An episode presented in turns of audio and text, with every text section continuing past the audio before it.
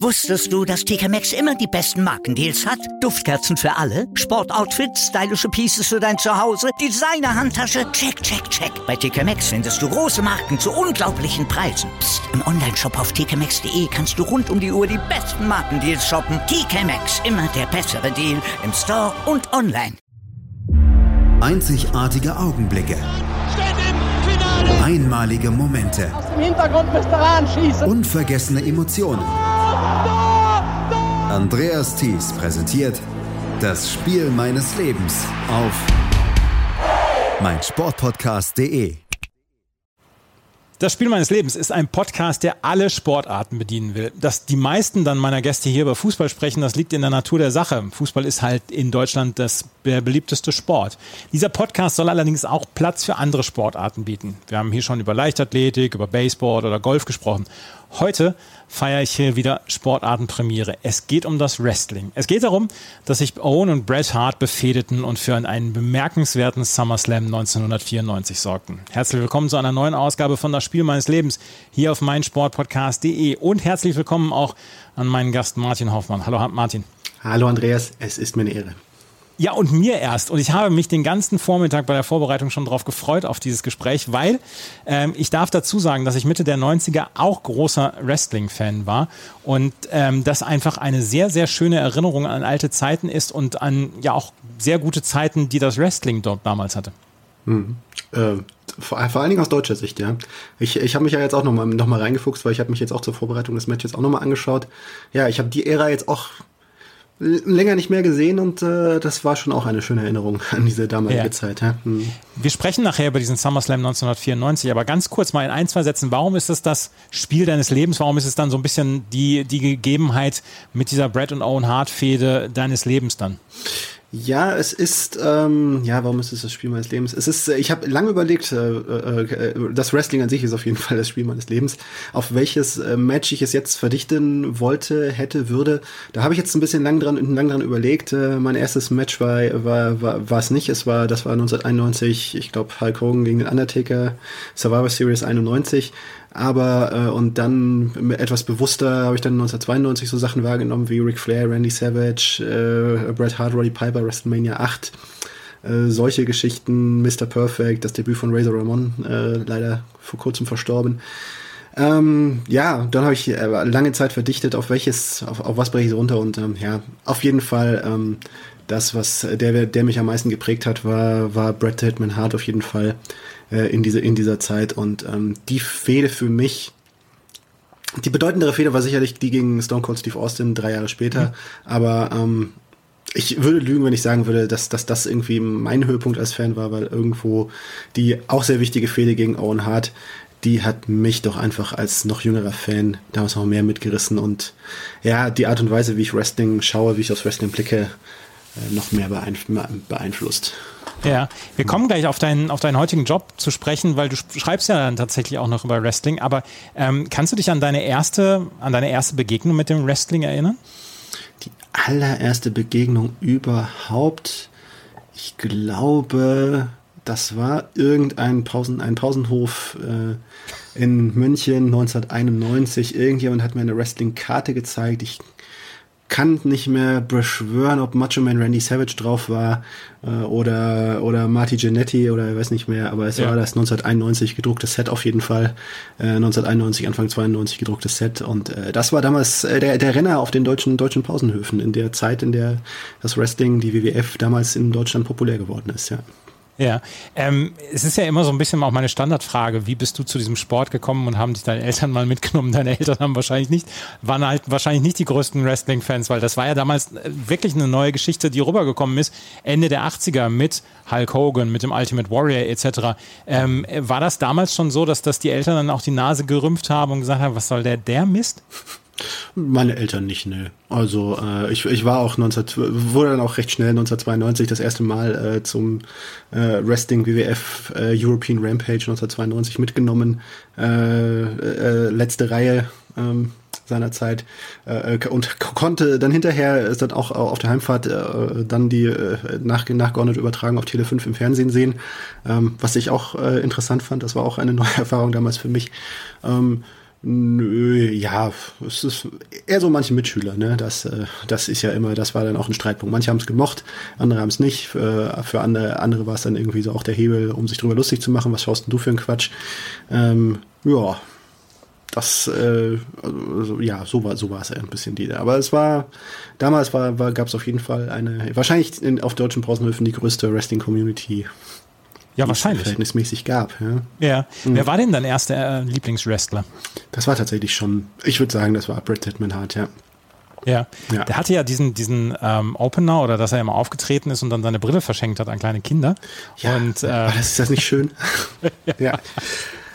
ja. Ähm, ja. Er, hatte, er hatte ein sehr schönes Opening damals und ähm, er war damals, glaube ich, auch insgesamt mit einer der beliebtesten in Deutschland, oder? Wenn man so, so zurückgeguckt hat, ja, Hulk Hogan hat es so ein bisschen, mhm. war so ein bisschen, ich sag jetzt mal, der Gottvater des, des Wrestling damals, Ric Flair dann vielleicht, dann kam Randy Savage, mhm. aber so den richtigen, ersten, wirklich großen, ähm, prominenten Wrestler, den wir hatten, ähm, war Bret Hart, weil ich habe das dann auch erlebt, dass, dass der bei den Bravo-Autos dann ja auch sehr weit vorne immer war. Genau, genau. Also, nee, das, das ist eindeutig so. Und es liegt daran einfach, dass ähm, im Jahr, also Hulk Hogan, Hulk Hogans große Zeit, das war einfach 1985 mhm. bis so Anfang, bis so Anfang der 90er. Und das war mehr in Amerika eigentlich auch eher das Thema. Ne? Es ist ein bisschen ja. schon rübergeschwappt.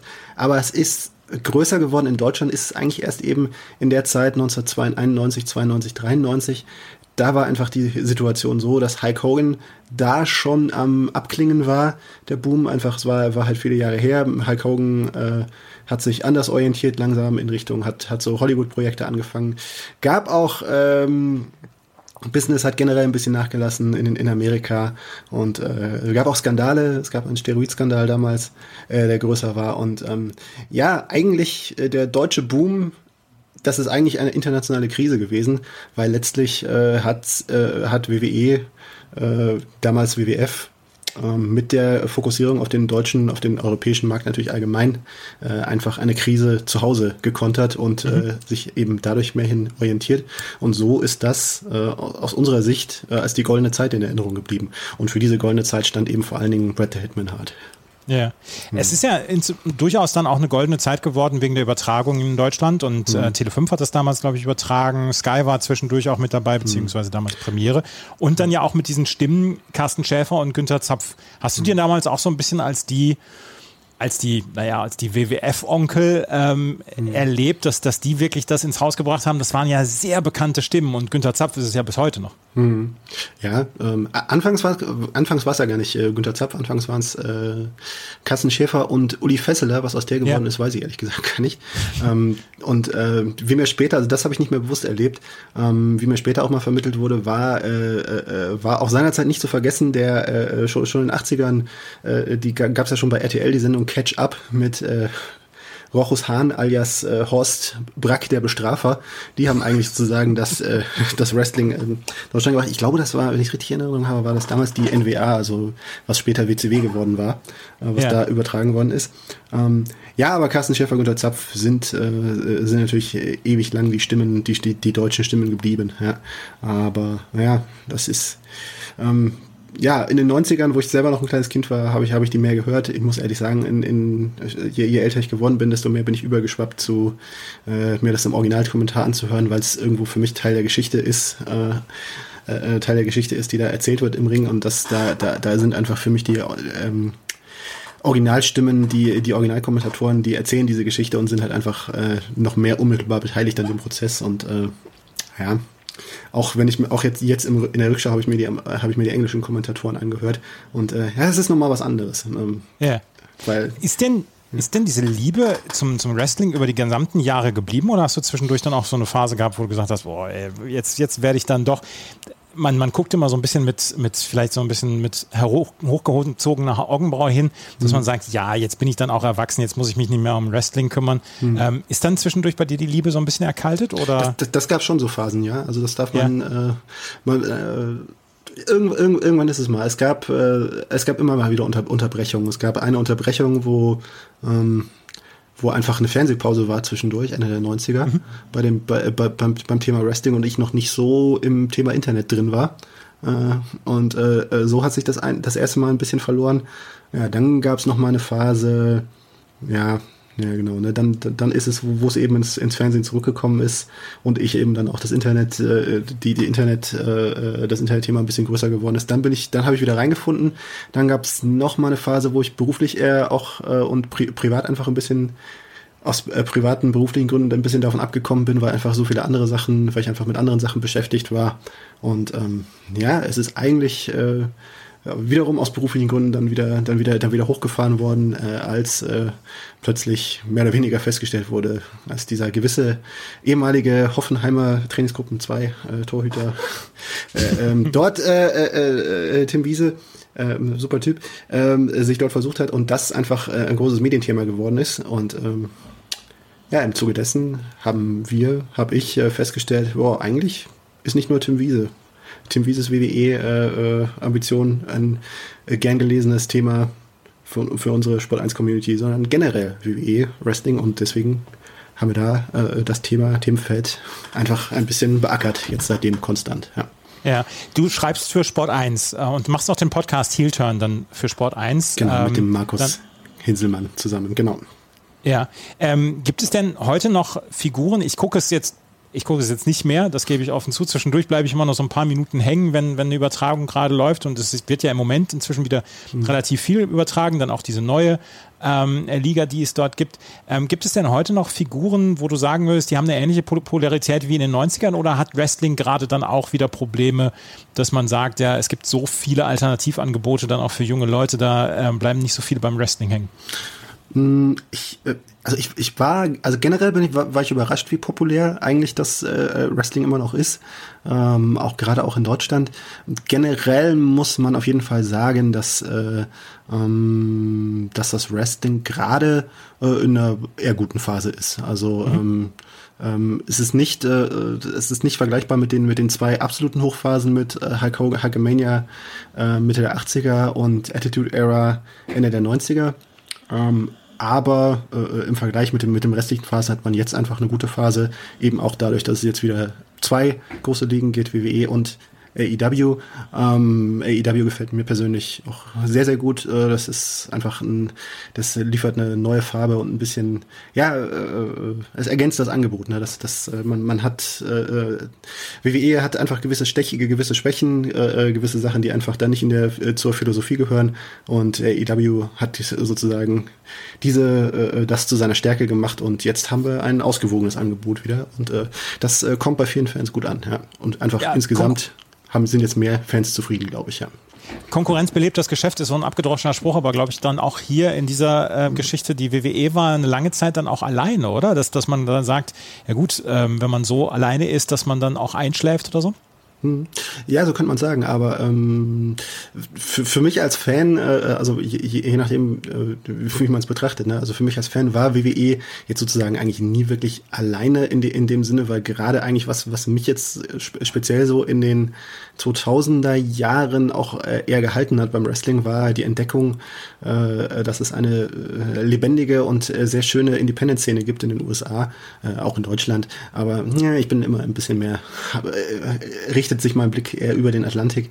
Ähm, Ring of Honor ist eine Ring of Honor ist eine Liga, die äh, ähm, in den 2000er Jahren einen großen Einfluss auf das Geschehen hatte, was auch auf WWE äh, Wechselwirkungen hatte, weil dort einfach Stars, die dort äh, groß geworden sind, wie CM Punk, Brian Danielson, sich dann auch bei WWE durchgesetzt haben. Und ähm, für mich war das immer so ein Ding, was mich da, was mich da auch mehr dran gehalten hat, ähm, weil dort geht der Fokus einfach doch noch mehr aufs, aufs Wrestling, aufs, aufs pure Wrestling. Und für mich als erwachseneren Fan ähm, ist das doch irgendwann im Laufe der Zeit wichtiger geworden als jetzt dieser Entertainment-Aspekt, der zwar cool ist, cool, cool sein kann, schön sein kann, aber ähm, ja, eigentlich die Kernkompetenz des Wrestling ist mir als Fan doch immer irgendwo wichtiger gewesen.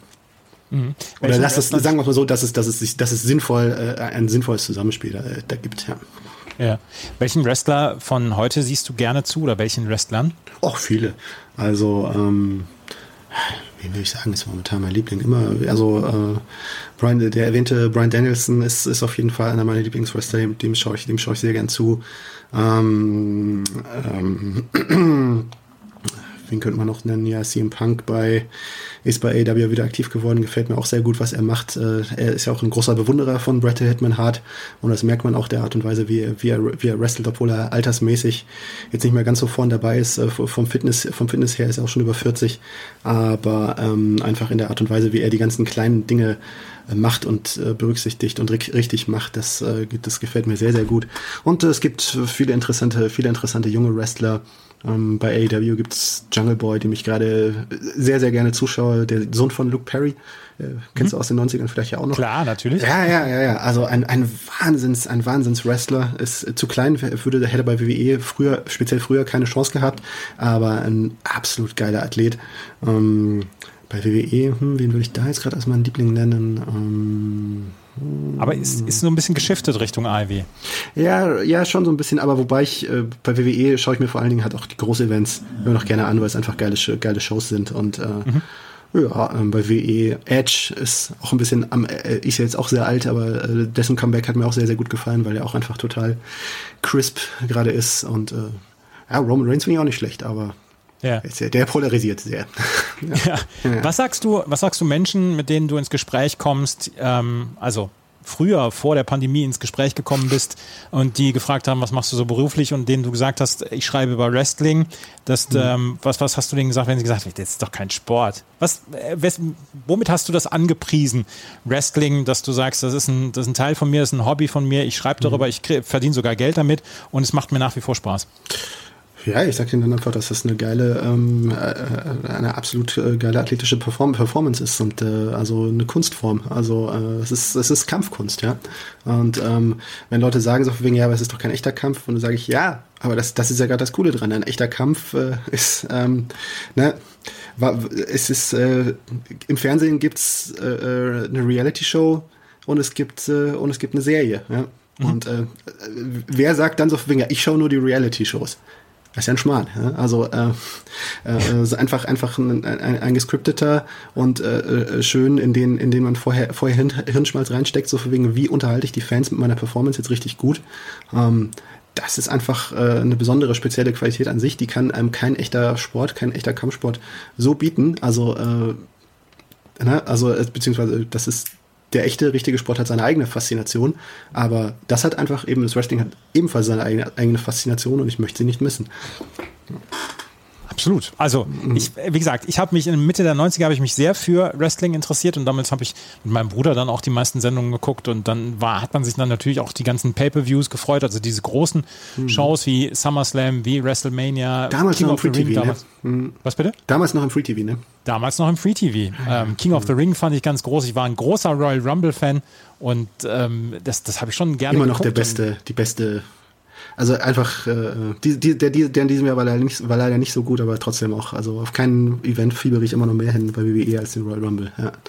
Ja, ja. Ähm, es, gibt, es gibt wirklich sehr, sehr gute Shows und ähm, die habe ich mir, wie gesagt, in der Vorbereitung bin ich in so ein kleines Rabbit Hole gefallen und habe gedacht, Alter, das ist ganz, ganz großartig. Wir wollen gleich mal so ein bisschen über die Hochzeit in den 90ern sprechen, was dann ja auch hinführt Richtung dieser Bret Hart und Owen Hart Fehde und wollen mal so ein bisschen darüber sprechen, wie diese Familie Hart, weil da waren ja mehr dabei, dann auch das, das Wrestling damals bestimmt hat und wer die großen Figuren damals Anfang und Mitte der 90er dann waren. Das alles gleich hier bei meinsportpodcast.de und das Spiel meines Lebens.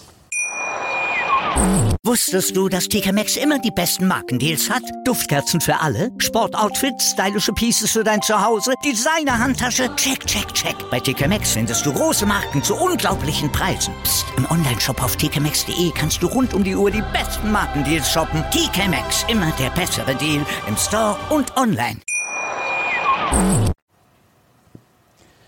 Martin Hoffmann ist heute zu Gast bei mir und wir sprechen über Wrestling das erste Mal hier nach etwas mehr als 60 Ausgaben, ähm, das Spiel meines Lebens. Und wir sprechen heute über den SummerSlam 1994. Und ähm, bevor wir gleich darüber sprechen, kannst du einmal gerade dieses, ähm, diese Geschichte mit Pay-per-Views und den normalen Shows dann erklären für Leute, die vielleicht nicht so mit dem Wrestling ähm, zu tun haben oder die es noch nicht so häufig geschaut haben?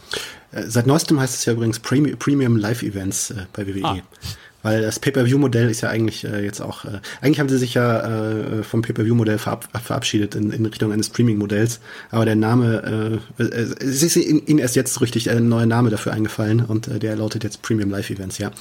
Aber äh, prinzipiell äh, gibt es das äh, Pay-per-View-Modell äh, seit 1985. Damals äh, hat äh, WWE, die damalige, die damalige WWF, äh, ist zum Schluss gekommen, wir müssen einen ganzen, einen, einen großen Höhepunkt äh, im Jahr äh, ähm, kreieren. Der hieß damals WrestleMania äh, mit, dem, mit dem schönen Main Event zwischen Hulk Hogan und Mr. T alias B.A. Baracus aus dem A-Team gegen mhm. äh, Roddy Piper und Paul Orndorff, äh, wo, ja, einfach, es gab wöchentliche TV-Shows, ähm, die äh, die gab's die gab's die gab's im Grunde genommen das war schon immer im Kern im Kern des Ganzen.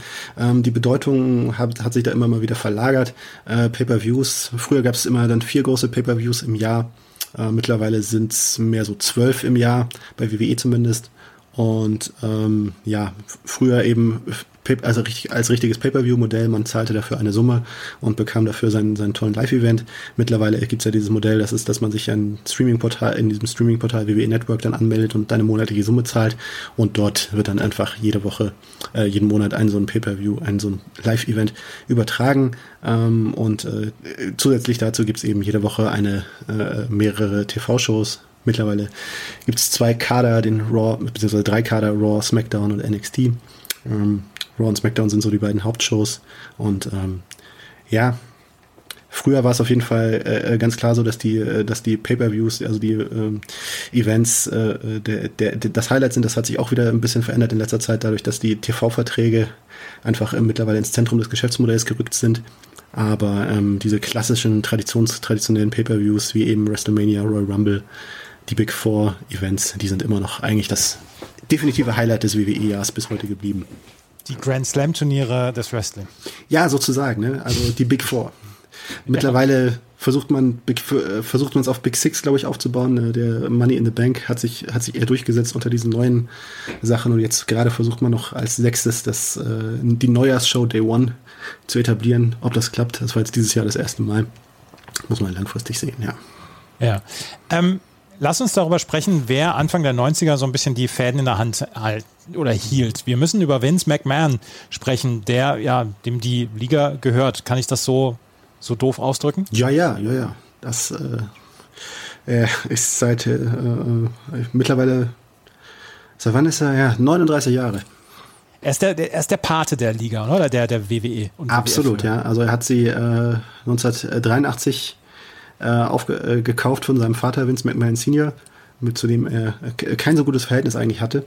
Ähm, und ähm, ja, er hat äh, das Wrestling, so wie wir es kennen, also äh, eben wie wir, wie wir es kennen, auch äh, so erst so erst aufgebaut, ähm, weil vorher sah die Wrestling-Landschaft in Amerika einfach ein bisschen anders aus und ähm, äh, sie war unterteilt in verschiedene Territorien. Jeder, jeder, jeder Bundesstaat oder, oder so zwei äh, Gruppierungen von Bundesstaaten hatten, hatten jeweils so ihre eigenen Ter Territorien. Über allem äh, strebte eine, äh, schwebte eine, äh, schwebte ein Dachverband, sowas wie der DFB. Äh, Im Wrestling war das die NWA, die National Wrestling Alliance. Ähm, und Vince McMahon hat 1983 gesagt, finde ich nicht gut. Ich will hier selber der Alleinherrscher des Landes sein und äh, hat eine nach nationaler Dominanz strebende äh, eigene Promotion da aufgebaut. Ähm, hm. Beziehungsweise die schon vorhandene Promotion, die es gab, eben dazu gemacht. Und äh, ja, es hatte ja Erfolg. Bestimmt er denn nach wie vor alle, ich sage jetzt mal Storylines oder ist er jemand als CEO, dass der sagt, hier, ich, da habe ich meine Leute für und ich äh, segne es nur ab? Er ist absolut berüchtigt dafür, äh, dass er die Fäden immer noch weiter äh, strengstens in der Hand hält. Ja, das ist, ja. das ist so, ja. Also er ist kein, nie, nie ist er, hat er sich zurückgezogen, hat neulich auch erst irgendwie ein größeres Interview gegeben, in dem er das alles nochmal verdeutlicht hat. Ähm, Im Grunde genommen, äh, äh, ja, dass er mit seinen, mittlerweile sind es 76 Jahre, glaube ich, dass er da auch weitermacht, bis er, bis er umfällt. Mutmaßlich. Ja. Und dass er eigentlich auch keine Ahnung hat, wie es nach seinem äh, Ableben irgendwann mal weitergeht. Es gab, soll eine Nachfolgeregelung gegeben haben, die gibt es jetzt aber wohl nicht mehr, weil ja. Ja. Sein, sein Sohn war doch zwischendurch auch mal Wrestler, oder? Ähm, sein Sohn Shane McMahon, ja, ähm, ja, der war, ja, was heißt Wrestler, ne? Er war nie ausgebildeter ja. Wrestler, aber er hat äh, immer, er ist da immer reingesprungen in den Ring, ne? Eigentlich, äh, als derjenige, der eigentlich sein, Firm, sein Erbe bestimmt war, war sein Schwiegersohn Triple H, äh, Paul Levesque, der seine ja. Tochter Stephanie geheiratet hat. Der ist aber im letzten Jahr irgendwie aus dem Spiel genommen worden. Er hat einerseits Herzprobleme ähm, und andererseits, aber man weiß nicht genau, was dahinter steckt. Entweder ob es nur die gesundheitlichen Gründe sind oder ob tatsächlich Vince McMahon gesagt hat, nee, hat, was du hier machst, das gefällt mir hier nicht mehr. Ja. ja. Hm. Waren denn damals so Anfang der 90er, war dann schon so ein bisschen die Hart-Familie, weil es gibt ja mehrere Harts und es ist ja ein, ein, ganzer Clan. Waren die denn damals auch schon so ein bisschen bestimmend, beziehungsweise die Hauptfiguren oder wer waren dort so die Hauptfiguren Anfang der 90er Jahre, wenn wir auf den SummerSlam hingucken und Richtung SummerSlam gucken? Ja, die Hauptfiguren Anfang der 90er Jahre, das waren noch äh, Hulk Hogan letztlich. Um, das, das ging so hinein bis ins Jahr 1992 war, 91, 92 waren so die, äh, ähm, waren so, waren so die wesentlichen Phasen. Und ähm, das richtig aufgehört hat das erst im Jahr 1993, da war er nochmal irgendwie zurückgekommen nach so einer Pause und äh, hat bei WrestleMania 9 äh, noch einmal den WWF-Titel gewonnen von Yokozuna damals. Und ähm, es hätte angeblich überleiten sollen, eben, dass der Stab übergeben werden soll an, an Brett Hitman Hart als der neue, als der neue Star. Ähm, aber Hulk Hogan hat das dann nicht gemacht und äh, hat stattdessen sich irgendwann äh, im Laufe des Frühjahrs 1993 verabschiedet. Ähm, hat erstmal andere Sachen gemacht und ist schließlich dann zum Konkurrenten WCW gewechselt. Und äh, ja, die WWF brauchte einen neuen Star und als der wurde dann äh, Brett Hitman Hart auserkoren, letztlich. Wie einflussreich war diese Familie Hart? Weil wir sprechen nicht nur über Bret mhm. Hart, wir sprechen auch über Owen Hart, wir sprechen über Jim the Anvil Neidhart und den British Bulldog, glaube ich noch. Der war auch noch in der Familie. Mhm. Ja, das und war der Vater. Eine, ja, genau. Äh, Stu Hart, ja. Also das war eigentlich, äh, ja, das ist eine, äh, eine der berühmtesten. Also es gibt ja viele Wrestling-Familien, äh, viele berühmte Wrestling-Familien. Das ist definitiv eine der berühmtesten aus äh, Calgary, Alberta, Kanada wo äh, äh, Stu Hart, ähm, der Vater von Bret Hildman Hart, äh, noch, der noch so von, von, von der Weltkriegszeit geprägt war, ähm, die Liga Stampede aufgebaut hat. Äh, das war eine dieser eben amerikanischen regionalen Ligen. Und ähm, die äh, ähm, ist eben dann eben in den 80ern in der ganzen, in dieser ganzen nationalen, äh, äh transnationalen äh, Expansionsphase von WWF eben einfach sich dann letztlich von äh, WWF, WWE einverleibt worden.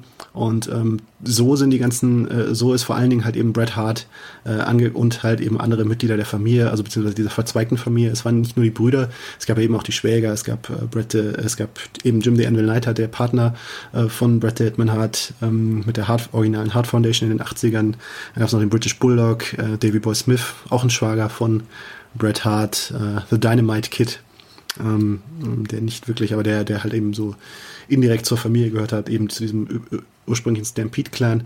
Ja, und der hat dann letztlich im, im Lauf der Jahre ist er bei WWF dann auch äh, ins Zentrum gerückt, weil das einfach eine sehr ähm, populäre und sehr anerkannte, äh, als Wrestler hoch anerkannte Wrestling-Familie war. Ja. Ähm, gab es noch weitere Familien, die damals so Einfluss hatten oder hohen Einfluss hatten? Mm, ja, Einfluss im Sinne von ähm, im Ring, was gab es noch so für bekannte Familien? Es gab ja die sehr traurige Geschichte der Von Eric-Familie, die waren im Texas der 80er Jahre sehr populär, ähm, mhm. sind dann alle leider auf äh, sehr jeweils auf, äh, also alle bis auf ein, ein, ein Familienmitglied, Kevin Von Eric, äh, sind leider total äh, früh, früh verstorben, teilweise durch äh, Suizid, teilweise durch Unfälle. Äh, das war eine ganz, ganz traurige Geschichte. Ähm, aber ja, es gibt eben viele, viele, viele berühmte Wrestling-Familien. Ich glaube, diejenige, die man in Deutschland am meisten kennt, äh, ist die Hart-Familie. Aber es gibt andere Clans. Ja, welche, welche Clans gibt es noch so? Es ist, ja. Die, der, die ja. samoanische Wrestling-Familie zum Beispiel, ähm, die ja. Anoya-Familie, die, die, ist halt auch sehr, äh, sehr im Zentrum, ja. Da lass uns noch mal ein bisschen über andere prägende Figuren Anfang der 90er sprechen, mhm. weil wir über Brad the Hitman Hart sprechen. Shawn Michaels war damals eine sehr, sehr ja, zentrale Figur dann ja auch im Wrestling, mhm. auch wenn er ähm, am Anfang hatte ich das Gefühl, nicht unbedingt ganz um die ganz großen Titel mit äh, kämpfen durfte, sondern dass dann vielleicht anderen vorbehalten war. Er hatte diese berühmten Leitermatches gegen Razor Ramon, aber das mhm. war Intercontinental Championship ja, genau. und nicht der, der World Wrestling Championship Titel. Ähm, es gab dann ja seinen, seinen Leibwächter Diesel, übrigens eine Figur, die ich unglaublich gerne mochte von Anfang an. Mhm. Und ähm, cooler Typ. Ihr kennt ihn vielleicht aus, äh, wer nicht aus, äh, wer nicht Wrestling Fan ist, kennt ihn vielleicht aus den großen Stripper aus Magic Mike 1 und 2. Aha. Ja, ja, ja. Das wusste ich zum Beispiel nicht. Aber. Welch, welche Figuren waren denn damals dann sonst noch prägend? Weil Randy Savage war ja, glaube ich, auch eher einer aus den 80ern. Ja, und Anfang der 90er kam dann andere, kam dann eine andere Generation auf. Genau, genau. Es kam eine andere Generation hoch. Ähm, das, äh, ja, wofür es nicht nur, ähm, ja, da musste WWF, auch WWE auch letztlich ein bisschen zu, zu seinem Glück gezwungen werden. Denn, ähm, äh, ja, die 80er, ja, wie, wie drückt man das nett aus? Die waren halt auch äh, so ein bisschen geprägt von, ähm, na, diese, dieses ganze larger than life, äh, muskulöse Körper, äh, äh, super muskulöse Körper äh, und leider auch äh, mit viel äh, mit viel Einsatz von vielen Steroiden äh, hochgezüchtete Körper, äh, was äh, in den 80ern zeitweise noch legal war in Amerika und ähm, eine strengere und schärfere äh, Steroidgesetzgebung, in den, äh, die so eben Ende der 80er, äh, Anfang 90er in Kraft getreten ist, hat dafür einen gewissen Kulturwandel gesorgt, freiwillig und unfreiwillig.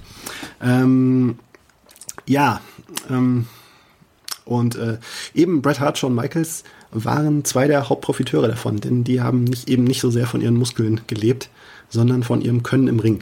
Und ähm, Bret Hillman Hart war in dieser Hinsicht immer ein bisschen weiter vorn, weil er war auch älter, ähm, hatte sich, hat sich eben schneller etabliert. Shawn Michaels war, äh, ist glaube ich so fünf, sechs Jahre jünger, äh, sechs Jahre jünger als, als Bret Hillman Hart, ist ein bisschen später dann hochgekommen, eben in den 90ern. Also der war, wo Bret Hart das erste Mal WWF-Champion geworden war, das war 1992 ähm, war Shawn Michaels eben noch auf diesem Inter Intercontinental-Niveau. Da hat er sich selber auch gerade erst neu erfunden, äh, 92 mhm. eben als das Heartbreak Kid. Shawn Michaels vorher war ja Tag Team Wrestler eben mit Marty Jannetty als The Rockers. Dann gab es den diesen berühmten äh, äh, Barbershop-Incident, wo, äh, wo, wo die äh, Rockers sich zerstritten haben und Shawn Michaels eben Marty Jannetty durch das Fenster eines äh, des ähm, Friseurladens von Brutus the Barber Beefcake, äh, die Älteren werden sich erinnern, äh, geworfen hat und ähm, ja, das war der, äh, das, das war so ein bisschen dann der Generation, der, Generationswandel.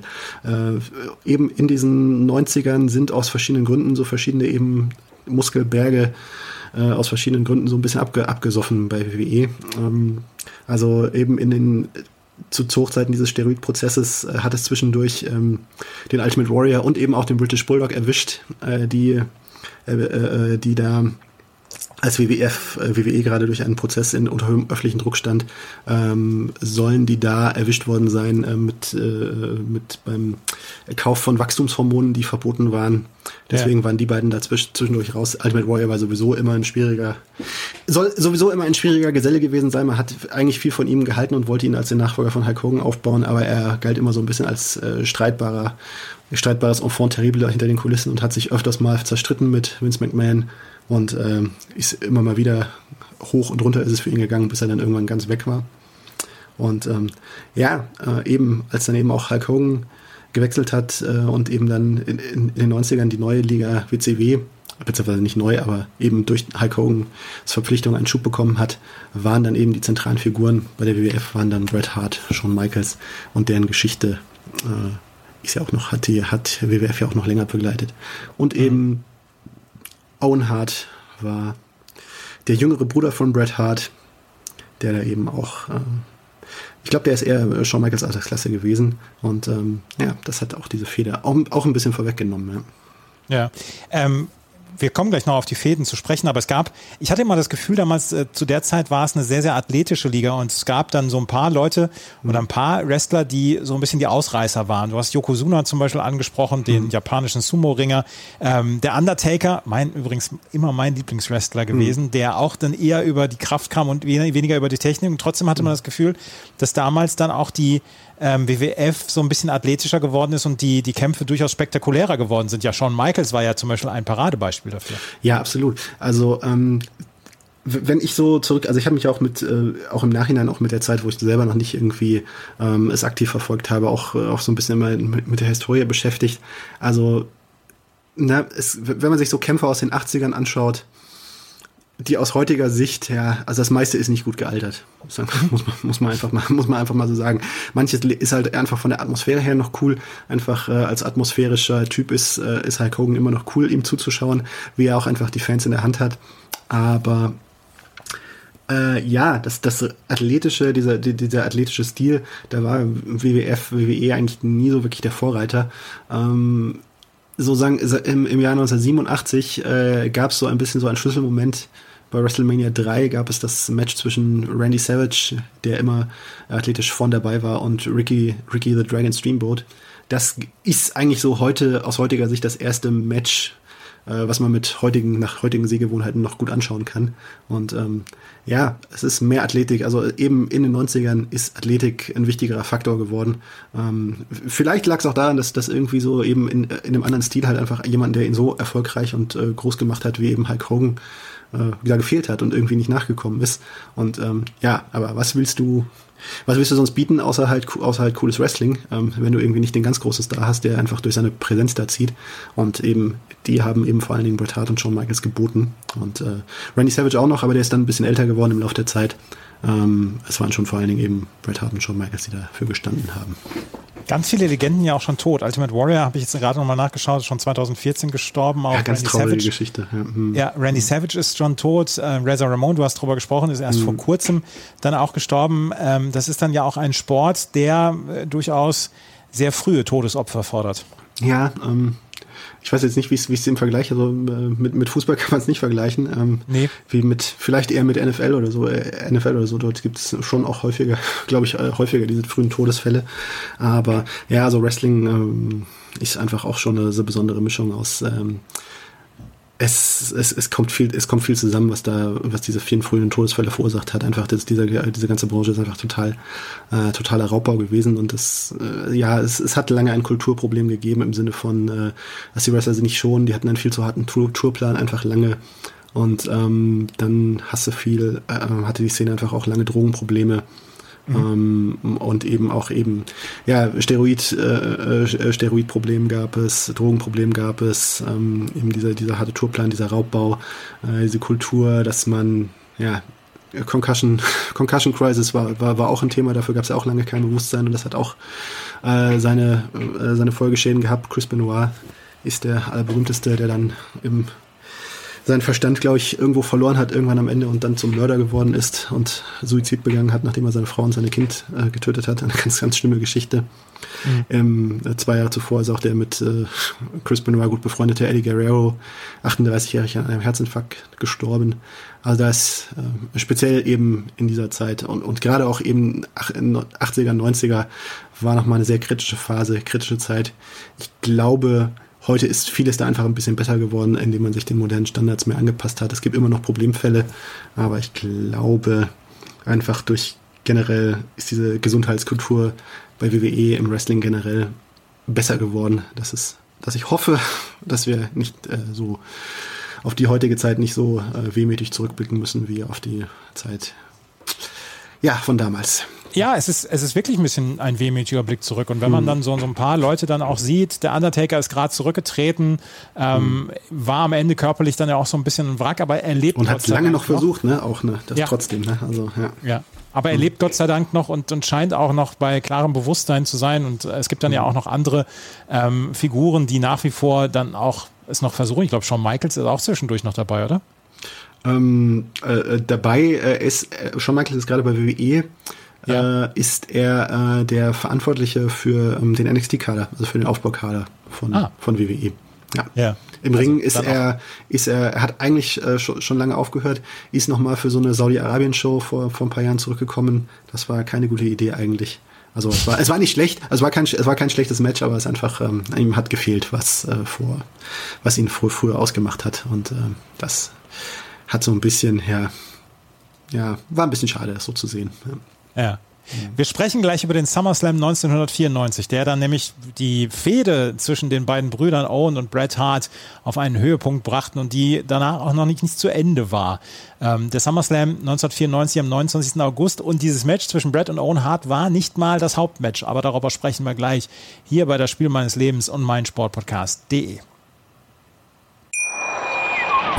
Wie viele Kaffees waren es heute schon? Kaffee spielt im Leben vieler eine sehr große Rolle. Und das nicht nur zu Hause oder im Café, sondern auch am Arbeitsplatz. Dafür gibt es Lavazza Professional. Kaffee am Arbeitsplatz, der genauso lecker schmeckt wie in eurem Lieblingscafé. Die perfekte Kaffeelösung für jede Art von Unternehmen. Klein, mittel, groß. Ihr habt auf jeden Fall einen Kaffee, der schmeckt. Die richtige Motivation für eure Arbeitstage. Alle Infos zu Lavazza Professional findet ihr auf lavazzapro.de mit allen Kaffeelösungen für euer Büro.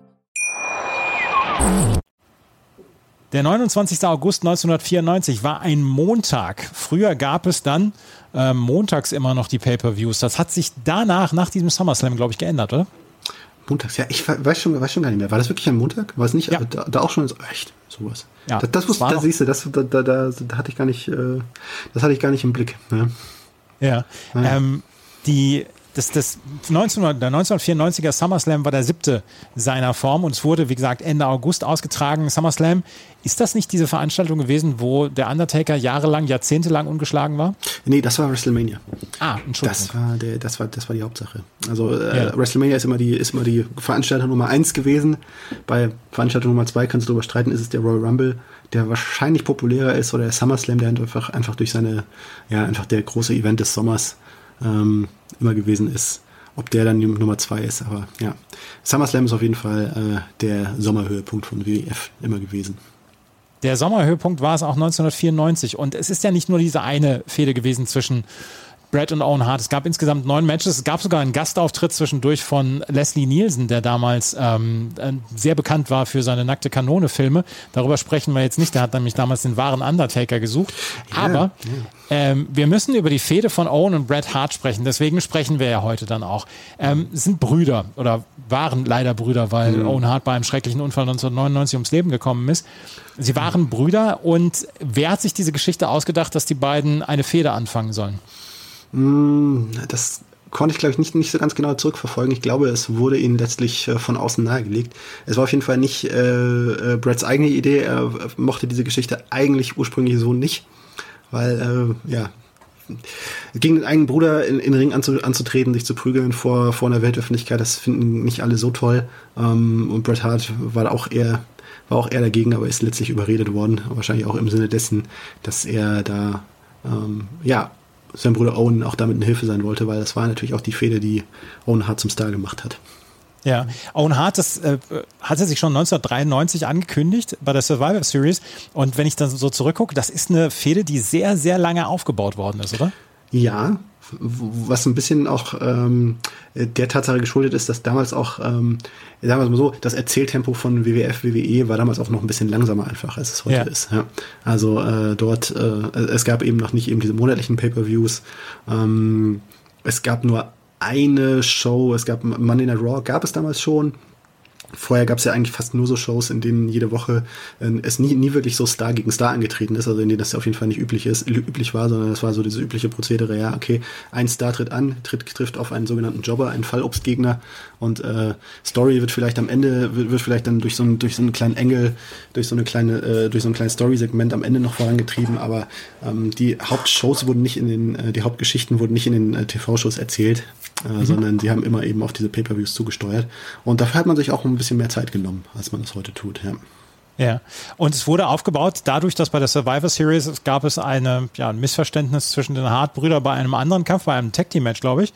Und genau. dann ein baute sich das ein Achtmann, dieses klassische Survivor Series Tag Team Match, wo äh, Brett Owen Hart, Brett und Owen Hart gegen ähm, zusammen mit zwei anderen Brüdern, die eigentlich nicht regelmäßig bei WWF äh, aufgetreten sind, Bruce Hart und Keith Hart, äh, gegen, eigentlich gegen Jerry Lawler, Jerry the King Lawler antreten hätten sollen, der damals der Hauptrivale von äh, Bret Hart war. Aber äh, am Ende wurde es Shawn Michaels, weil gegen Jerry Lawler damals eine Vergewaltigungsanschuldigung äh, im Raum stand, die äh, äh, dann äh, sich aufgelöst hat. Äh, die dann fall, wieder fallen gelassen worden ist. Aber in der Zeit, da konnte Jerry King Lawler äh, nicht antreten und Shawn Michaels ist eingesprungen, weil eben diese, ja, diese Fehde, äh, diese, diese, dieses Segment zwischen Bret und Owen Hart war ja schon geplant und es musste ja dann irgendwie weitergehen stattdessen, ja. Ja, sie haben sich dann versöhnt, äh, waren dann beim, ich glaube, King of the Ring, nee, beim Royal Rumble 94, ähm, mhm. waren sie dann ähm, beim, äh, in einem Tag Team Match und mhm. dann hat es, gab es diese, ja, Geschichte, K-Fape nennen es die Wrestling-Fans, dass sich Bret Hart das äh, Knie verletzt hat und deswegen der Kampf gestoppt werden musste und dann Owen Hart sauer auf ihn geworden ist. Genau, genau, weil, äh, weil Owen Hart der Meinung war, also in, in der Story, im Rahmen der Story, dass, äh, äh dass Bret Hart ihn früher hätte einwechseln müssen und, und Bret Hart Bret schuld daran ist, dass sie nicht diese Titel gemeinsam gewinnen konnten, weil äh, Bret Hart ein Ego, weil Bret ein Ego-Problem hat und seinem kleinen Bruder diesen Moment äh, nicht gönnen wollte, sondern einfach selber äh, den Sack zumachen wollte und an seinem eigenen Egoismus und Größenwahn gescheitert ist und äh, deswegen ist Owen Hart ausgerastet. Ja. Ja. Und dann müssen wir das noch einmal gerade erzählen. Dann gibt es dann in jeder Montagssendung oder in jeder, in jeder Fernsehshow gibt es dann so ein kleines Element, was dann diese Fehde weiterführen lässt, oder? Dass man sich im Ring trifft oder dass man sich außerhalb mhm. trifft, dass es irgendwelche kleinen Geschichten außerhalb gibt. Und so wird dann immer diese Spannung so ein bisschen aufrecht erhalten, beziehungsweise dann auch noch hingeführt zum Pay-Per-View. Ja, damals eben nicht in, nicht in dieser Frequenz äh, war, war das jede Woche der Fall. Ähm, äh, so wie es so es diese Woche ist, einfach das, das Tempo war ein bisschen geringer. Da war es ist auch mal eine Woche einfach was anderes ein Thema gewesen. Aber ja, es gab eben es gab eben so kleine Elemente und es ist nicht es war nicht so wie es heute ist. Also heute hast du hast du dass in jeder Woche irgendwas ist. Ähm, da waren es eher da ging es ein bisschen langsamer, bisschen subtiler teilweise, gemächlicher ging es voran und ähm, ja die äh, Stars wurden mehr voneinander ferngehalten, wurden mehr voneinander ferngehalten und äh, die Stories haben sich über einen längeren Zeitraum eher aufgebaut. Ja, man konnte Charakterzeichnungen besser entwickeln, ja. Ja, auf, in gewisser Weise ja, weil es, weil, weil, ja, einfach dadurch, ja, wenn etwas länger dauert, hat man schon noch mal ein bisschen mehr, ja, man hat das Gefühl, dass, dass es auch mehr bedeutet, wenn das jetzt nicht auf ein Event in vier Wochen hinarbeitet, sondern auf einen in vier Monaten, ne? Ja. ja. Und wie kam es dann dazu, dass es dann ein Steel Cage Match wurde, dieses äh, Match zwischen ähm, Bret Hart und Owen Hart? Das äh, wurde, letztlich, wurde letztlich auch noch mal länger aufgebaut. Es gab ja ein erstes Duell der beiden, der beiden Wrestler äh, von, von Bret und Owen Hart bei WrestleMania. Mhm. Ähm, WrestleMania 10 war das, war das damals schon. Das hatte diese besondere Geschichte. Ähm, das, äh, das, das, war im Royal Rumble, der Royal Rumble 1994. Den hatten, hatten Bret Hart äh, und Lex Luger äh, seinerzeit zusammen gewonnen. Ja äh, weil sie beide sozusagen gleichzeitig am Ende eliminiert worden sind. Und die Ringrichter konnten sich nicht einigen, wer ist jetzt da jetzt zuerst auf den Boden aufgekommen. Äh, was dann zur Folge hatte, dass es bei WrestleMania zwei Titelmatches gab. Einmal Yokozuna, damit er damals Champion war, äh, erst gegen Lex Luger und dann gegen Bret Hart. Und äh, deswegen wurde für WrestleMania diese Sonder äh, eben eine Sonderklausel eingeführt, nämlich dass äh, Bret Hart weil es ja unfair gewesen wäre, dass Yokozuna zwei Matches bestreiten müsse. Es wurde mhm. am Ende Yokozuna, der gegen Bret Hart angetreten ist, äh, dass, dass einer zwei Matches bestreiten muss und der andere nur eines, äh, hat eben Bret Hart ein, äh, ein Zusatzmatch bekommen und das war eben gegen Owen Hart. Und Owen Hart hat es in einem sehr, sehr, sehr tollen, äh, sehr, sehr guten, sehr, sehr, sehr guten Match, das die Stärken der beiden sehr, sehr gut wiedergespiegelt hat, ähm, hat dieses Match gewonnen. Ähm, es wurde eben nochmal eben auf diese schon beim Royal Rumble begonnene Story äh, eingegangen mit dem verletzten Knie von Bret Hart. Das äh, hat Owen Hart systematisch bearbeitet. Und äh, am Ende, ja, ist es dann so gekommen, dass äh, ja eigentlich so mehr oder weniger auch deswegen äh, hat äh, Bret Hart am Ende das äh, Finish des King of the Ring 1993, du hast ja vorhin angesprochen, dass das dich, äh, dass du das gut fandest, ähm, dem äh, Bret Hart Bam Bam Bigelow mit einer Victory Roll eingerollt hat und dadurch zum King of the, King of the Ring geworden ist. Äh, das hat er gegen Owen Hart nochmal versucht, aber Owen Hart hat äh, das Momentum gestoppt und äh, Bret Hart ist stattdessen mit, der, mit den Schultern auf dem Boden gelandet und konnte sich nicht befreien. Wahrscheinlich eben auch wegen seines angeschlagenen Knies sollte Teil der Story sein. Und so hat Owen Hart äh, Bret Hart besiegt und ärgerte sich hinterher fuchsig und kringelig, dass äh, Bret Hart am selben Abend dann WWE-Champion geworden ist. Und äh, obwohl er ihn ja besiegt hat, ne, mhm. hat er sich eigentlich als der rechtmäßige Champion gefühlt. Und äh, so hat sich das, von da hat sich das dann eben über die kommenden Monate immer weiter aufgebaut und äh, eben zu einem Steel Cage, zu einem Steel Cage Match. Und, äh, also die Kämpfer sind in einem Stahlkäfig eingesperrt und mhm. äh, müssen sich daraus befreien. Und das Match hat insgesamt 30 Minuten gedauert. Und ich gebe offen zu, mhm. dass es mir die 30 Minuten nochmal so richtig Spaß gemacht hat, weil mhm. keiner von beiden ist in irgendeiner ähm, Weise ja, grob schlechtig oder in irgendeiner Weise ungelenkt, weil das waren beides technisch sehr, sehr saubere Wrestler auch, oder? Hm. Ja, ja, absolut. Also ähm, Bret Hart gilt einfach als derjenige, ist einfach der, ähm, der hat einfach bei seinem, im, im Vater, von Vater Stu, äh, der ja auch ein berühmter Wrestling-Trainer Trainer war, einfach ähm, irre viel beigebracht worden und der gilt, gilt als sozusagen als, als der Technikgott schlechthin, schlechthin im Wrestling. Und ähm, Owen Hart, äh, Owen Hart äh, hat ähnliche Qualitäten, aber, und das war auch immer so ein bisschen die Story zwischen den beiden, Owen Hart äh, äh, ne? Also Bret Hart gilt als derjenige, der technisch galt als derjenige, der technisch noch mal ein Stück sauberer ist, während äh, Owen Hart äh, dafür aber eben mehr Explosivität, mehr Tempo, mehr Flugaktion, ähm, ja, mehr jugendliche Frische da reingebracht hat, äh, auch mehr inspirierte gewesen ist von seiner Zeit in Japan, von den ähm, von der berühmten legendären Matchserie äh, Dynamite Kid gegen Tiger Mask, die auch zitiert worden ist in dem WrestleMania Match, in dem ähm, äh, in dem Owen Hart da die diverse Aktionen von eben diesen beiden Leuten da äh, präsentiert hat. Ähm, ja, und ja, eben in dem Cage-Match, das äh, äh was eine Herausforderung ist für, für Wrestling, weil es ist eigentlich so ein bisschen, es, es hat ja so ein gewisses repetitives Element. Ne? Äh, dieses damalige Steel Cage Match, äh, es, es, gibt ja auch andere Varianten des, des Steel Cage Matches, in denen Pinfall oder, oder Aufgabe auch im Steel Cage Match zum Sieg führt. Das war in dem Match äh, seinerzeit nicht der Fall. Dieses äh, Cage Match konntest du nur dadurch gewinnen, dass du aus dem Käfig herauskletterst. Und äh, das ist eine gewisse Herausforderung, das interessant zu halten, denn das ist ja eigentlich so ein bisschen eintönig, dass sie da immer wieder herumklettern. Und äh, ja. ja. Und, äh, und am Anfang war es sogar so noch, dass die Tür aufgemacht worden ist und dass sie eigentlich hätten rauskriechen können, aber einer hat den anderen immer zurückgezogen. Genau, genau. Und das fand ich auch total geil, weil das ist eigentlich eine sehr umstrittene Art und Weise, äh, dieses Cage-Match, weil es ist ja so ein bisschen unspektakulär, ne? Einfach durch ja. die Tür da rausgehen zu können, das ist ein bisschen lahm, ne? Eigentlich. Ja. Ne? Äh, ich ich habe mir dann auch noch informiert, beziehungsweise ich habe es nochmal nachgelesen, ich hatte es schon vor ein paar, schon ein paar Wochen gehört, worauf das eigentlich zurückgegangen ist. Das ging zurück auf äh, auf den, auf den legendärsten, auf den, den äh, ursprünglichen WWF-Champion Bruno Sammartino, also nicht den ursprünglichen, aber den, der äh, vor Hulk Hogan der größte Star äh, WWF war. Der war seinerzeit äh, speziell im Madison Square Garden, hat er immer wieder die äh, Hallen ausverkauft und äh, ein, eine seiner Spezialitäten war eben dieses Steel Cage Match.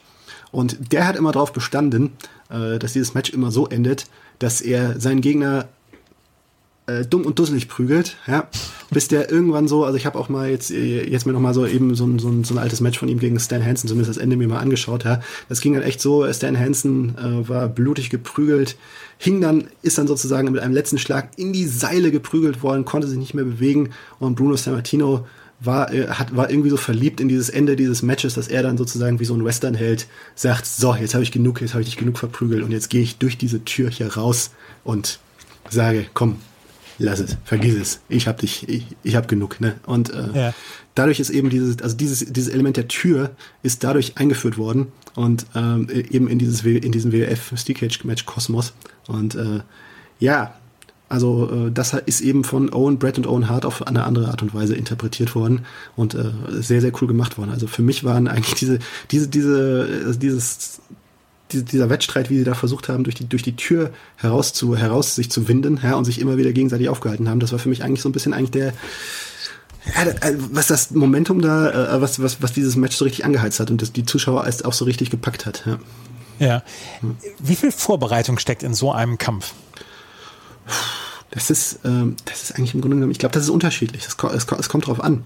Es kommt darauf an, mit, äh, mit was für eine Art von Wrestler es zu tun hast. Hast du es mit einem Wrestler zu tun, der das, der das äh, von, der, von der Pike auf gelernt hat ähm, und der äh, 200, 200 Tage lang im Jahr nichts anderes macht als Wrestling, dann ist die Vorbereitungszeit eigentlich, also kann sie recht kurz sein, weil ähm, es gibt Wrestler, die machen das einfach on the fly. Also spontan sprechen die sich mit ihrem Gegner ab.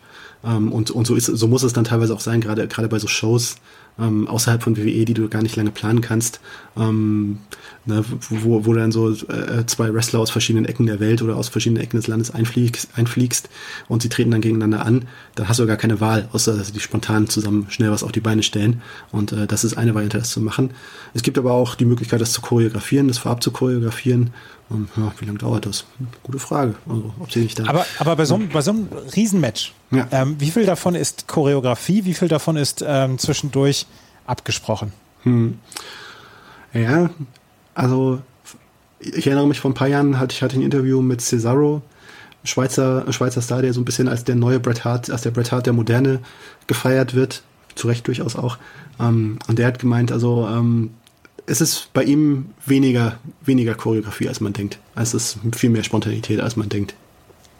Ja. Also, Es ist, ja, es ist ja sackgefährlich zwischendurch. Also, wenn Mhm. wir auf die Steel Cage Match zu sprechen kommen, die beiden standen oben auf diesem, auf diesem Stahlkäfig drauf Mhm. und hätten runterfallen können und haben es trotzdem dann auch immer wieder geschafft, sich, sich dort zu halten. Und es gab dann diese Szenen, wo beide dann versucht haben, über den Stahlkäfig nach draußen zu kommen, haben sich dort wieder festgehalten, sind dann wieder zurück in den Ring gefallen. Mhm. Das ist ja sackgefährlich. Da muss man ja unbedingt eine Körperbeherrschung haben und muss so vor allen Dingen sich dann ja auch darauf verlassen, dass Mhm. der andere keinen Quatsch macht. Ja, genau, genau. Das ist der, das unterschätzte Element im Wrestling. Da galt auch Bret Hart eigentlich als derjenige, das, das hat er selber auch immer, immer sich zugute gehalten, dass er der Wrestler ist, der niemals einen Gegner verletzt hat. Ja. Das, äh, also we- weder, weder abs also absichtlich natürlich, das, das darf man natürlich sowieso, das ist ja ein ganz großes No-Go im Wrestling. Ähm, außer, außer wenn, außer wenn irgendwie so eine Situation entsteht, wo es, wo es der eine, wo es, wo es, man es verstehen könnte. Ähm, und auch nicht unabsichtlich, weil ähm, er so sorgsam mit seinem Gegner umgegangen ist immer. Ähm, ja, Härte ja, aber eben nichts, nichts, was irgendwie verletzend oder gefährlich, gefährlich werden könnte. Und ähm, ja, also, ne, es ist, äh, Bret Hart hat es eigentlich in seiner, in seiner Promo vor dem Match, also in, der, in, dem, in dem Interview, das er vorab gegeben hat, eigentlich selber, selber ein bisschen angesprochen, dass äh, eigentlich äh, Steel Cage Match auch nicht so seine Spezialität war und ist, weil er auch sich immer eher als derjenige, als der Traditionalist gesehen hat, ja, der für, der hier ähm, ne, für das pure, pure Wrestling stand. Ähm, Und ähm, eben einfach äh, Aktionsfolgen. Er war auch später auch ein starker Gegner dessen, wie sich äh, WWE seinerzeit immer mehr in Richtung enter, zu stark in Richtung Entertainment und in Stunts außerhalb des Rings entwickelt hat. Ähm, aber ja, da hat er da bei diesem Thema, bei diesem Steel Cage Match ist er noch mitgegangen und äh, die beiden haben da, ja, glaube ich, viel Energie und viel ja, Beherrschung da reingesteckt, dass da eben, dass das zwar spektakulär aussah, aber eben nicht gefährlich wurde. Ja. Eine halbe Stunde hat dieser Kampf gedauert und er endete damit, dass Owen Hart in den ja, Käfiglücken mit seinen Beinen hängen geblieben ist und ähm, Bret Hart dann runtergesprungen ist und diesen Kampf dadurch gewonnen hat. Ist ja auch ein sehr episches Ende gewesen. Ja, absolut. Ne? Also äh, das, das war ja vorher eigentlich, es war ja vorher eigentlich sozusagen immer das, das immer wiederkehrende Element, dass, äh, dass der eine versucht hat rauszuklettern und man dann immer, irgendwann hat man sich gefragt, so wegen, okay, an was, was erwischt der, erwischt der eine von dem anderen noch? Mal waren es die Haare, mal war es dann irgendwie so ein Armband, äh, an, an einem Armband hat sich, hat sich, glaube ich, äh, war es äh, Owen, äh, äh, Owen bei Bret Hart noch festgehalten, ne? Und dann ist dann irgendwie, hat sich das dann episch gesteigert dazu, dass dann letztlich beide geklettert sind und äh, ja, Owen Hart hatte eigentlich den Vorsprung, aber äh, Bret Hart hat es geschafft, dass er äh, ihn überholt hat und Owen dabei sich verwickelt hat in sein Bein und dann ist er am Ende mit einem Sprung, mit einem großen Satz da rausgesprungen. Ja. Und damit war der Kampf ja noch nicht zu Ende, weil dann kamen nämlich die Brüder mit rein, beziehungsweise die Familie dann mit rein. Jim the Anvil Neidhart hat Bret Hart dann ähm, ja verprügelt. Dann gab es noch andere, die mit in den Kampf mit eingestiegen sind. Dann ist der British Bulldog noch mitgekommen. Das Ganze hat ja damit kein Ende genommen, diese Fehde. Nee, genau. Aber es war eigentlich, ja, es, die, die Fehde war, war, war letztlich nicht beendet. Aber eigentlich war es sozusagen, also als Match zwischen den beiden war es, war es tatsächlich, ähm, es war das letzte große Match zwischen den beiden, das letzte große Titelmatch. Owen Hart hat es nie so richtig mehr, mehr geschafft, geschafft, ganz nach oben zu kommen. Aber ähm, äh, British Bulldog war übrigens, das war übrigens seinerzeit sein Comeback 1994, war zwischendurch eben bei WCW eben nach dieser Entlassung, die ich vorhin angesprochen hatte. Ja. Ähm, da ist er, da ist er damals zurückgekommen, das war sein Comeback-Engel, sagt man, also ist der Ausdruck für Engel, ähm, das, das Story-Element, äh, mit, dem, mit dem er zurückgekommen ist. Und Jim the Anvil Knight, der stand, der stand ja auf, auf Owen Harts Seite, das war ehemals Partner von Brett, hat ihn dann eben zwischendurch verraten äh, beim King of the Ring Turnier 1994, das ja Owen Hart gewonnen hat. Ähm, Ja, und so ist es dann gegangen. Ja, ähm, zu was es eben noch geführt hat, war, dass eben Owen Hart am Ende äh, des Jahres äh, Bret Hart den Titel gekostet hat. Gegen, gegen Bob Backlund. Gegen Bob Backlund, der ja. dann für drei Tage insgesamt der Champion war, bevor er gegen Diesel verloren hat. Ich glaube, das war der WWF damals auch. Äh, die mussten da schnell einen neuen Titelträger für finden, oder? War Bob Backlund der uncharismatischste ähm, WWF-Champion, den es jemals gab? Das, äh, gut, ja. ja, kann, kann man so sagen. Bob Backlund, also für diejenigen, die es nicht, die es nicht wissen, Bob Backlund war ja, war ja vor Hulk Hogan ähm, jahrelang äh, der WWF-Champion. Ähm, und äh, ja, er galt tatsächlich so ein bisschen als, der, als derjenige, den, äh, äh, den, den Vince McMahon, der jüngere Vince McMahon, ausgebotet hat, weil er eben nicht unterhaltsam, nicht charismatisch genug war. War ein guter, hatte so eben diesen Ringer-Hintergrund, war ein, äh, auch so ein fundamentally sound ist immer so der, der Ausdruck, der, also so ein, so ein mhm. guter, guter technisch, technisch guter Wrestler, aber er hatte eben nicht so ganz dieses Charisma. Und äh, das war 1994 ist er, ist er zwischendurch zurückgekommen und hat sich neu erfunden als dieser böse, äh, psychopathische äh, äh, Mr. Bob Backlund, wollte er nur noch genannt werden, der halt eben dieses, äh, dieses Unrecht äh, äh, damals, äh, als er den Titel nicht an Hulk Hogan, sondern eben, da gab es eben auch so einen Zwischen, Zwischen, Zwischenspieler, den Iron Sheik, da verloren hat, wo er, wo, wo auch jemand das Handtuch geworfen hat. Sein damaliger Manager Arnold Scarland, ähm, womit eine klare Niederlage von Bob Backlund vermieden werden sollte. Und auf dieses Element ist man dann eben in dem Match zwischen Bret Hart und äh, äh, Bob Backlund wieder zurückgekommen. Äh, denn da war es dann eben äh, eigentlich hatte, also jeder hatte dann einen Sekundanten mitgebracht in, äh, zum Ring. Bei Bob Backlund war das eben Owen Hart und äh, bei Bret Hart war es eben der British Bulldog und äh, das Match konnte nur gewonnen werden, indem, äh, indem das Handtuch geworfen wird. Und äh, mhm. das wurde dann wurde dann äh, der British Bulldog ist dann im Laufe des Matches ausgenockt worden und Owen Hart hat dann äh, Bret Harts Mutter, die gemein, also die natürlich die gemeinsame Mutter Helen Hart äh, überredet, auch der arme Bret ich bin, ich bin selber untröstlich. Ich, ich will, äh, Bob, der Bob Backlund tut ihm so weh. Bitte wirf doch jetzt das Handtuch, beende dieses Schauspiel her. Und äh, Helen Hart war aus Mitgefühl für ihren Sohn und im Glauben, dass, äh, dass äh, Owen sich zum Besseren gewandelt hat, hat sie das Handtuch geworfen und Owen Hart ist dann wie ein Derwisch herumgesprungen und hat gesagt, Edge, Edge, Edge, hab dich ausgetrickst. Ja. Ja. Bret Hart ist nicht mehr Champion und diese Genugtuung habe ich hier noch, ja. Ich würde gerne noch mal ein bisschen auf die, auf die Geschichte danach noch zu sprechen kommen, weil mhm. sowohl Bret Hart als auch Owen Hart sind ja nicht unbedingt glücklich geblieben in der WWF. Mhm. Es gibt den sogenannten Montreal Screwjob, bei dem ähm, Bret Hart ja so ein bisschen beschissen worden ist, dann auch von der WWF damals noch. Mhm. Und es gibt Owen Hart, der im Ring gestorben ist, als er aus 24 mhm. Metern Höhe in den Ring gefallen ist, weil ein Sicherungsseil nicht funktioniert hat. Ähm, beide mhm. haben keine guten keine guten Zeiten danach gehabt bei der, bei der WWF. ja. Ja, was heißt, was heißt keine guten Zeiten? Eigentlich hatten sie schon noch eine recht gute Zeit. 1997 äh, äh, gab es ja dann, gab's ja dann sozusagen nochmal die Wende, dass Bret Hart selber böse geworden ist. Ähm, mhm. weil, er, weil, er, weil er dann sozusagen sich eben äh, betrogen, betrogen gefühlt hat. Ähm, und äh, dann sind, haben Bret und Owen Hart zusammen mit dem ebenfalls böse gewordenen British Bulldog Brian Pillman und Jim the Anvil Neidhart, ähm, ja, Treue-Fans werden es wissen, bis auf Bret Hart sind inzwischen alle tot. Leider, leider. Ähm, haben sich zu der, äh, zu der Hart Foundation zusammengeschlossen, die eigentlich nochmal eine gute Zeit und einen guten Run hatten äh, in, in der WWF 1997. Ähm, aber eben dann kam es eben zu diesem Montreal Screwjob, äh, der nicht äh, Bret Harts Abgang äh, sozusagen äh, bewirkt hat, denn äh, Bret Harts äh, hat, äh, hat sich schon vorher zum Ab Abgang entschlossen, äh, weil es äh, ja, weil äh, Vince McMahon hat 1996 einen fetten, ich glaube 20-Jahres-Vertrag mit ihm abgeschlossen und äh, hat hinterher gesagt, ist hinterher zum Schluss gekommen, äh, irgendwo war das doch keine gute Idee, dieser teure Vertrag und äh, wir sollten den, wir sollten den auflösen, denn ähm, es, es, es gab auch so ein bisschen geschäftliche Gründe dafür. Es, äh, es, das war die Zeit, wo, wo WWE den Börsenvorgang vor, äh, Gang vorbereitet hat und wie man ja vielleicht weiß, so als Börsenexperte sind solche langfristigen, dicken Verträge dann so ein bisschen so ein Hindernis äh, für Investoren und deswegen wollte er diesen, diesen Vertrag von der Backe haben und es ist dann damit geendet, ist dann in einer gegenseitigen Entfremdung geendet und äh, ja, mit dem Abgang von Bret Hart, der sich dann entschlossen hat, zu, auch zu WCW zu wechseln. Und ähm, es ging am Ende nur noch darum, wie sich Bret Hart verabschieden wollte. Er wollte eben nicht gegen Shawn Michaels verlieren zum Abschied, was, äh, weil Shawn Michaels konnte er ja auch im wahren Leben nicht leiden. Shawn Michaels war damals hinter den Kulissen ein bisschen als äh, auch als Enfant terrible gefürchtet und äh, es gab äh, eine richtige Prügelei zwischen zwischen den beiden als äh, als als Shawn Michaels vor der Kamera. Also solche Geschichten gibt es bei WWE auch vor der Kamera. Ähm, ähm, eine eindeutige Anspielung äh, platziert hat, dass äh, Bret Hart Ehebruch begangen hat mit einer äh, damaligen WWF-Kollegin, also mit Sunny hieß die. Und äh, ja. hat er hat er vor, vor der vorlaufenden Kamera eben gesagt, so Bret Hart, huh, you've been, you had some sunny days recently.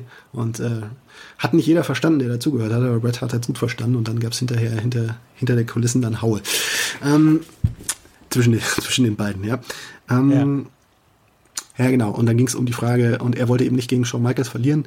Äh, und äh, Vince McMahon hat sich zuerst darauf eingelassen, ist dann aber hinterher zum Schluss gekommen, so äh, irgendwie auch nicht gut, dass der Bret Hart, dass ich den Bret Hart sein letztes Match da nicht verlieren lasse. Irgendwo sieht, sieht das dann so aus, als würde ich meinen äh, amtierenden Champion da jetzt gerade jetzt gerade ziehen lassen. Nee, ich mache das doch anders und äh, hat dann eine große Verschwörung mit ein paar Eingeweihten ähm, veranlasst, dass äh, Bret Hart diesen dieses Match, das er eigentlich nicht hätte verlieren sollen, es hätte so ein Unentschieden geben sollen, ähm, ja, dann doch verliert durch eine fingierte Aufgabe von Bret Hart in seinem eigenen Griff, dem Sharpshooter. Und äh, das war der berühmte Montreal Screwjob.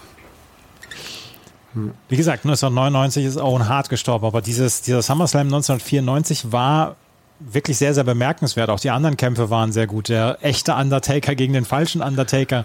Fandest du das gut? Fandest du das gut? Nee, es ist, ja. die, die, Geschichte war insgesamt blöd, aber ich fand halt jedes Pay-Per-View, wo der Undertaker mit dabei war, gut. Also von ja. daher, ähm, ich fand Tatanka gegen Lex Luger fand ich lustig. Ähm, Lex Luger damals auch schon war, ja, so ein bisschen auf dem absteigenden Ast. Äh, Razor Ramon hat gegen Diesel gewonnen, zwei, zwei Wrestler, die ich damals total geil fand. Mhm. Ähm, ja, es war, war schon lustig. Der, der Texman hier, Irwin R. Scheister, war mit dabei. Mhm. War schon ein lustiger SummerSlam. Ja, ja, also ja, war nicht der, war, war sicher nicht der, eigentlich nicht der beste SummerSlam aller Zeiten, aber äh, ja, er spiegelt die damalige Ära schon ganz gut wieder auf jeden Fall, ja ja, ja. Und ähm, bis heute können wir sagen, WWE, auch die AEW jetzt ähm, sind eigentlich in gutem Zustand. Sie haben gute Wrestler. Es ist ähm, zwischendurch äh, gab es ein bisschen eine Mauerzeit, ähm, aber inzwischen können wir sagen, du hast es vorhin ja schon angesprochen, inzwischen mhm. können wir sagen, im Moment äh, steht es eigentlich ganz gut da. Ja, ja, genau. Ne? Und äh, eine, äh, wenn wir jetzt irgendwie über WWE, AEW sprechen, dann, äh, ich wollte jetzt nicht über den Tod von, den tragischen Tod von Owen Hart jetzt einfach hinweggehen. Nee.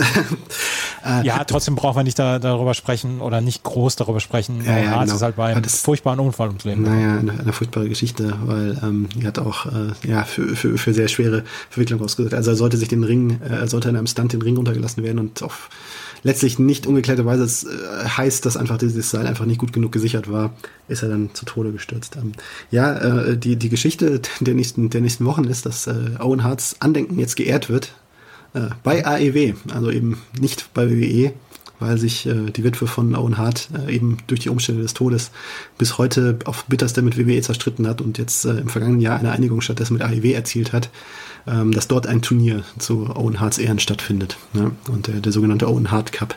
Und äh, da es, es gibt Andeutungen, dass da Bret Hart auch, auch, auch mitmischt in irgendeiner Art und Weise. Ähm, und darauf nochmal zurückkommt.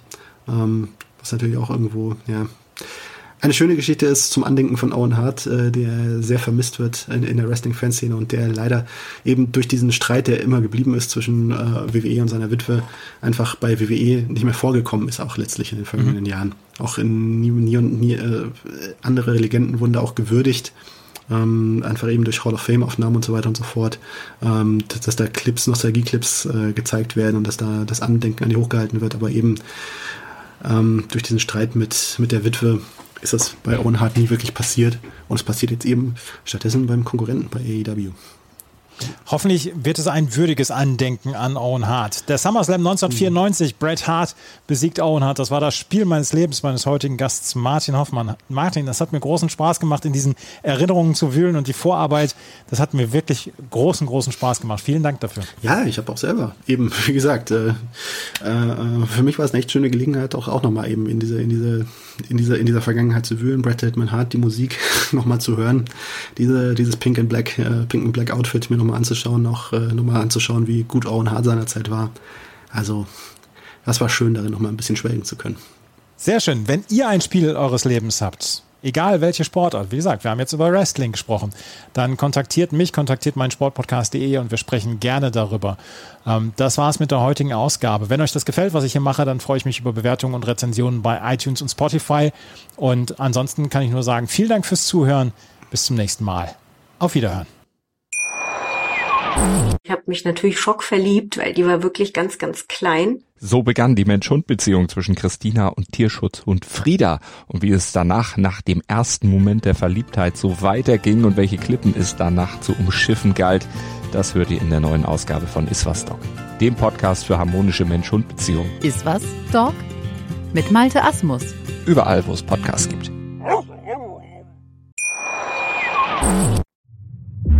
Einzigartige Augenblicke. Einmalige Momente. Unvergessene Emotionen.